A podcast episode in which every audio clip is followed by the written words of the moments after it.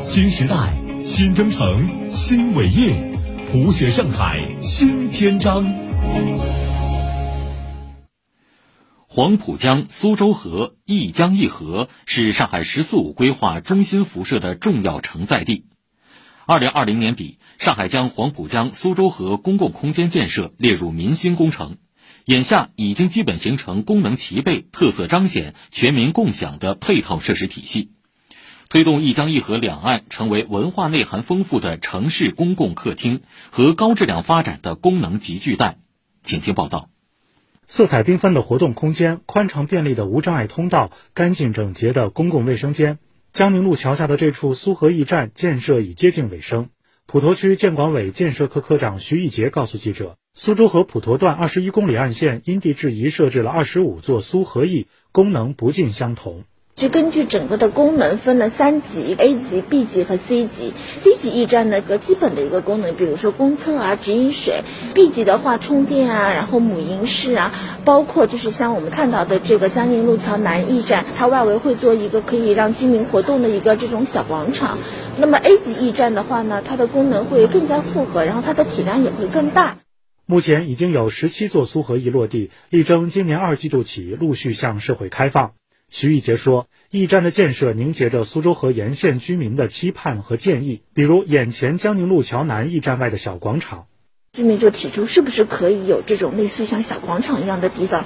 让他们晚上可以过来活动啊，嗯，可以跳跳操啊，或者说是可以，呃，有一些这种读书会啊、故事会的分享。那么这个其实也是区里边希望驿站可以达到或者说是能够发挥的一个作用。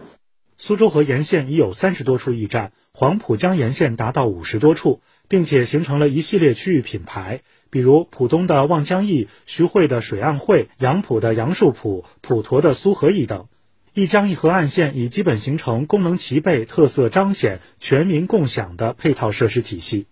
这个设施我看上去都很新，都很潮，对年轻人来说还是蛮适合我们这个过来玩玩啊，平时锻炼锻炼的，呃，我觉得蛮好的。一直都是跑步为主的，现在呢又能打网球，我觉得还不错。整体环境我觉得也提升了不少。在徐汇滨江进木港与龙腾大道的交叉口，五彩缤纷的风车迎风转动。两万多平方米的场地有慢行步道、健身器械、足球场、板式网球场。这里就是最新开放的公共体育空间——风之谷体育公园。徐汇区长桥街道办事处副主任曹雪刚说：“整个长桥辖区呢，人口比较多，这个公共体育设施呢，相对来说比较缺乏。那风之谷体育公园落地啊，对我们长桥辖区来讲呢，是一件非常有意义的事情，能够给到老百姓更好的一种体验和生活。”一江一河两岸，浦东美术馆、普陀少年儿童图书馆、徐汇新美术馆等一批文化场馆设施相继建成。滨江五区健身大联动、上海马拉松、上海杯帆船赛等重大体育活动在滨江举行。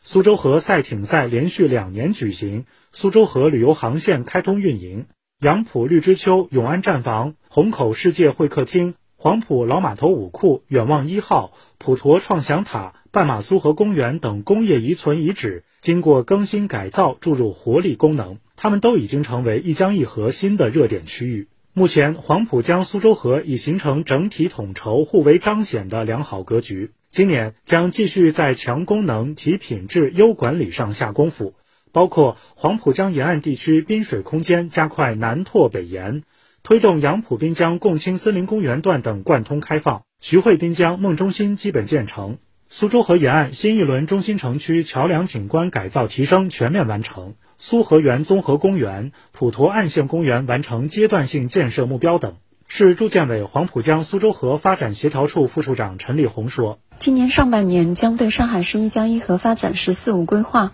开展中期评估，在已有的打造高品质滨水空间、文化内涵丰富的城市公共客厅、核心功能承载地、蓝绿生态走廊、精细化治理示范区等五个分目标，以及黄浦江苏州河沿岸地区近两百三十多项具体任务的基础上，持续提升滨水区域服务品质，进一步辐射带动腹地城市功能的高质量发展。以上由记者汤立威、程林、李斌报道。